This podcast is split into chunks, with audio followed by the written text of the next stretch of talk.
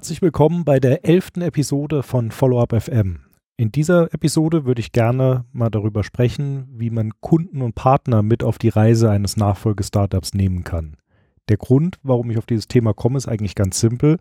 Über das eigene Team spreche ich ja recht häufig und es wird auch da weitere Folgen geben. Die Gruppe, die aber bislang noch gar nicht angesprochen wurde, sind Kunden und Partner. Denn aus deren Sicht verursacht diese Nachfolge oft sehr viel Unsicherheit. Da gehen Gedanken durch den Kopf wie, klappt das überhaupt? Kann mein Partner auch künftig die Leistungen erbringen, die ich gewohnt bin? Bleibt das Team erhalten? Schließlich hängt ja auch nicht alles nur am Geschäftsführer, sondern auch viel von den Mitarbeitern ab. Wird die Qualität erhalten bleiben oder sinken? Und welche Veränderungen kommen vielleicht sonst noch auf mich zu? Ich will euch deshalb heute drei Dinge an die Hand geben, die, die ich euch rate zu beachten, damit das erfolgreich über die Bühne geht will auch gar keine Wissenschaft daraus machen. Also es geht nicht jetzt äh, darum, zum Beispiel den Inhalt eines Bankgesprächs detailliert wiederzugeben, sondern vielmehr geht es mir eigentlich um das, äh, die generelle Kommunikation. Also wer, wie und mit welchem Ziel kommuniziert. Deshalb steige ich auch gleich mit dem ersten Punkt ein, und zwar ist das die Zielgruppenanalyse. Das ist nämlich vielleicht der Schritt, für, über den man sich am wenigsten Gedanken macht. Ich habe das auch erst im Nachhinein teilweise gemacht und möchte euch deshalb jetzt äh, diesen Tipp mitgeben, damit ihr das vielleicht im Vorhinein macht. Denn Kunde ist nicht gleich Kunde und Partner ist nicht gleich Partner. Je nach Branche, je nach Arbeitsbereich, je nach Dauer der Partnerschaft, Inhalt oder Intensität dieser Kooperation haben diese Menschen Eigenheiten, die beachtet werden sollten. Deshalb solltest du vorher darüber nachdenken und es vielleicht auch einmal für dich visualisieren. Mindmaps, egal ob sie jetzt auf Papier oder digital sind, helfen mir persönlich immer weiter. Es spielt aber wirklich keine Rolle, in welcher Form ihr etwas visualisiert. Ich kann es nur deshalb empfehlen, weil es einfacher ist und man dann auch nach einer Nacht drüber schlafen direkt wieder im Thema ist, wenn man nochmal drauf schaut. Was meine ich aber jetzt eigentlich mit dieser Zielgruppenanalyse? Ich würde euch ein Beispiel geben, daran wird es hoffentlich deutlich. Ich habe zum Beispiel Kunden im Public Sector. Der Public Sector ist in wie jede Branche speziell und dort gibt es ein großes Hauptinteresse, wenn so das Thema Nachfolge ansteht, nämlich das Thema Stabilität. Der Grund ist eigentlich ganz simpel. Wir machen Software, Software, die im Schnitt sehr, sehr lange beim Kunden im Einsatz ist und die dort auch zur kritischen Infrastruktur zählt. Wenn diese Firma also plötzlich irgendwie in Probleme gerät und nicht mehr die Unterstützung leisten kann, das wäre für den Kunden wirklich eine sehr große Gefahr. Und deswegen ist das Thema Stabilität, Sicherheit eigentlich das wichtigste Hauptthema, der größte Fokus von unseren Kunden an dieser Stelle. Anders wäre es zum Beispiel, wenn man einen Partner hat, mit dem man gerade ein neues Produkt am Konzipieren war. Dieser hat vielleicht eher das Interesse, dass die Dynamik, die sich bisher entfaltet hat, auch erhalten bleibt. Besonders die langjährigen Kunden fragen sich vielleicht, ob das Team, also die Menschen, mit denen sie unter Umständen schon seit vielen Jahren zu tun haben, dann noch da sind, ob das genauso erhalten bleibt, weil da auch eine persönliche Bindung zu bestimmten Leuten ist, die nicht nur der Geschäftsführer sind. Ja, und vielleicht noch als letztes Beispiel, die Bank wird, je nachdem, ob da zum Beispiel noch Kredite laufen, vor allem auf die wirtschaftliche Weiterführung Wert legen. Es gibt also je nach Zielgruppe völlig unterschiedliche Gewichtungen von Dingen, die in der Nachfolge passieren.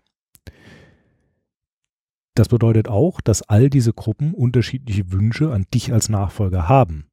Und wenn du dir vorher darüber Gedanken machst, dir das bewusst machst und es vielleicht auch niederschreibst, dann kannst du dich darauf auch viel besser einrichten. Als zweiten Tipp wäre die Frage der Reihenfolge. Mit wem spreche ich denn? Also in welcher Reihenfolge du die Kunden und Partner ansprichst, hängt dabei auch nicht zu unerheblichen Teilen von den Ergebnissen dieser Analyse vorher ab und auch davon, in welcher Situation die Übernahme passiert. Wenn das Ganze von langer Hand geplant ist, so wie es eigentlich der Idealfall wäre, kannst du in, absolut in Ruhe vorgehen. Dann wäre meine Empfehlung, die Bank oder andere Geldgeber, Shareholder im weitesten Sinne, frühzeitig mit einzubeziehen, anschließend die wichtigsten Partner und die A-Kunden, sofern es das in deinem Geschäft gibt, und dann alle anderen und natürlich das Team zuallererst.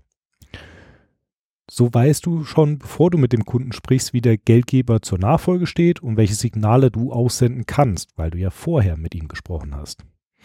Hat die Bank signalisiert, dass deine Liquidität ein Problem ist und dass sie vielleicht ein gewisses Misstrauen hat oder etwas mehr sehen will, ist das deine Chance, mit dem Kunden zum Beispiel über neue Projekte oder eine Intensivierung der Zusammenarbeit zu sprechen.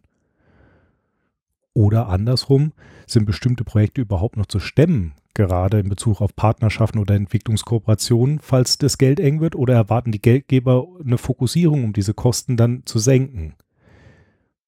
Überhaupt die Frage, wie viel Geld, wie viel Vertrauen dir die Bank entgegenbringt, hat ja auch zum Beispiel Auswirkungen auf die Größe und die Zusammensetzung des Teams. Das sind alles Fragen, die von dem Geld abhängen. Und deswegen ist es gut, an dieser Stelle zu beginnen, wenn man die Möglichkeit dazu hat.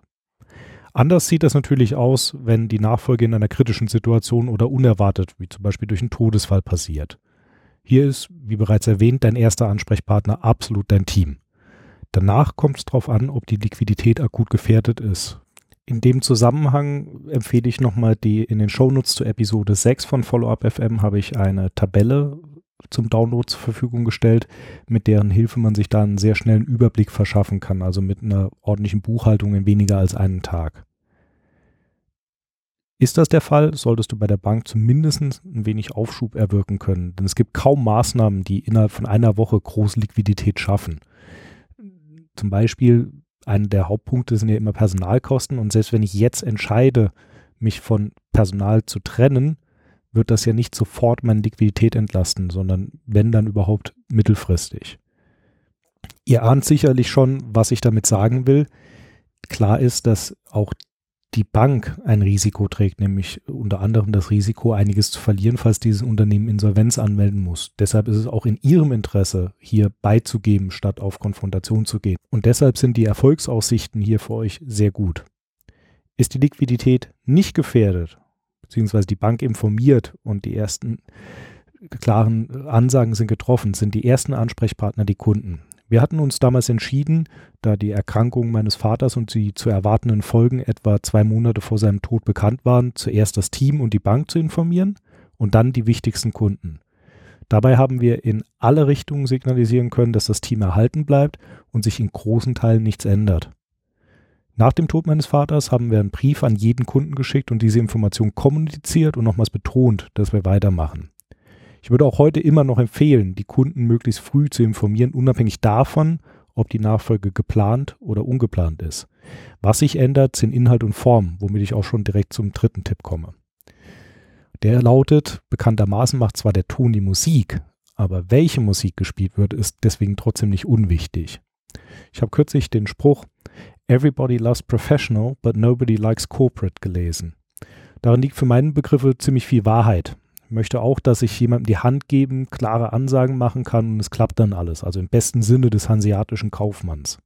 Was aber leider zu oft passiert, ist nicht professionell, sondern ein riesiger Aufwand um des Aufwands wegen. Als Beispiel fällt mir da das Thema Auto ein. Ihr kennt das wahrscheinlich, wer heute ein Auto kauft oder liest oder es selbst nur zur Reparatur bringt, kommt anschließend oft in die Situation, dass er bis zu drei Anrufe bekommt. Vom Autohaus selbst, vom Hersteller und gegebenenfalls noch von einem beauftragten Forschungsinstitut. Was eigentlich gut gemeint ist, nämlich die Kundenzufriedenheit zu erfragen und zu steigern, verkommt eigentlich dadurch zur Farce. Zum einen will ich nicht dreimal erzählen, dass ich damit zufrieden bin, wie meine Winterräder montiert wurden. Zum anderen ist die Methode an sich verdorben. Nach dem letzten Autokauf bat mich der Verkäufer explizit, bitte doch nur mit sehr gut zu antworten, wenn der Anruf kommt. Alles andere sei im internen Ranking eine Katastrophe. Ich zitiere hier. Da frage ich mich doch mal ganz ernsthaft, wo der Sinn liegt. Es gibt keinen, es ist unnötig. Das ist für mich ein Beispiel dafür, was mit Corporate gemeint ist. Bürokratische Mittel, die dann auch noch sinnlos sind. Aber was hat das nun mit der Nachfolge zu tun und wie ich dabei Kunden und Partner mitnehme? Ich finde sehr viel. Die Nachfolge, auch hier egal ob geplant oder ungeplant, ist eine sehr persönliche Sache. Jemand übergibt sein Lebenswerk in neue Hände oder ein Mensch ist nicht mehr da. In solchen Fällen finde ich das, was ich manchmal als Corporate Geschwurbel bezeichnen will, sehr, sehr unpassend. Deshalb folgende Ratschläge. Macht klare Worte, redet nicht um den heißen Brei herum. Kommuniziert direkt. Als Nachfolger solltest du selbst bei deinen Kunden und Partnern mindestens den wichtigsten persönlich vorstellig werden und nicht das Ganze der Marketingabteilung übergeben. Sag direkt an, was du an Auswirkungen erwartest, denn niemand mag böse Überraschungen. Und zu guter Letzt, alle informieren. Auch wenn du nicht bei jedem persönlich warst, sollten alle noch einmal gesammelt in Kenntnis gesetzt werden. Kurz, klar, mit dem Angebot bei Rückfragen zur Verfügung zu stehen. Meiner Erfahrung nach machen davon sehr viele Gebrauch. Abschließend vielleicht noch eine Warnung vor diesem sehr beliebten Satz, alles geht weiter wie bisher. Wenn das stimmen würde, wärst du austauschbar und zwar völlig beliebig. Das wäre sehr schade. Es ist ein Balanceakt, das Gute zu erhalten, aber es auch weiterzuentwickeln ist absolut erforderlich. Bedenke das, bevor du vielleicht leichtsinnigerweise überall sagst, es bleibt alles, wie es schon die ganze Zeit war. Zum Abschluss würde ich gerne nochmal die wichtigsten Punkte zusammenfassen. Die erste Frage, die du dir stellen solltest, ist, mit wem hast du es zu tun und was sind vielleicht die persönlichen oder branchenbedingten besonderen Bedürfnisse dieser Menschen? Danach rede in der richtigen Reihenfolge mit den Leuten. Das Team kommt klar auf Platz 1 und je nach finanzieller Lage dann die Geldgeber, dann die Kunden. Sei dabei professionell, aber nicht bürokratisch. Die Kommunikation sollte direkt und klar erfolgen und durch dich persönlich, nicht durch jemand anderen. Sei für Rückfragen offen und biete das an, sowohl beim direkten Gespräch als auch bei einer nachgelagerten Veröffentlichung für alle. Vorsicht vor dem Wir machen nur weiter wie bisher. Soweit für diese Episode. Wenn diese veröffentlicht wird, dürfte meine neue Homepage und mein Blog unter www.janhosfeld.de verfügbar sein. Wer lieber liest, bekommt dort zeitversetzt Blogartikel, die äh, sich auf Episoden von Follow-up FM beziehen, aber auch einige Inhalte rund um das Thema Nachfolge-Startup, die ich hier in diesen Episoden noch gar nicht besprochen habe. Ich freue mich natürlich an, auf beiden Kanälen über euer Feedback und ganz besonders über eure Rezension bei iTunes. Ihr erreicht mich über Facebook, Twitter, E-Mail. All die notwendigen Kontaktdaten gibt es auf follow-up.fm, genauso wie die Shownotes zu dieser Episode, aber inzwischen dann auch auf janhosfeld.de. Ich wünsche euch bis dahin alles Gute. In der nächsten Episode habe ich einen ganz besonderen Gast. Ihr könnt euch auf jeden Fall schon darauf freuen. Und bis dahin viel Erfolg bei eurem Nachfolgestartup.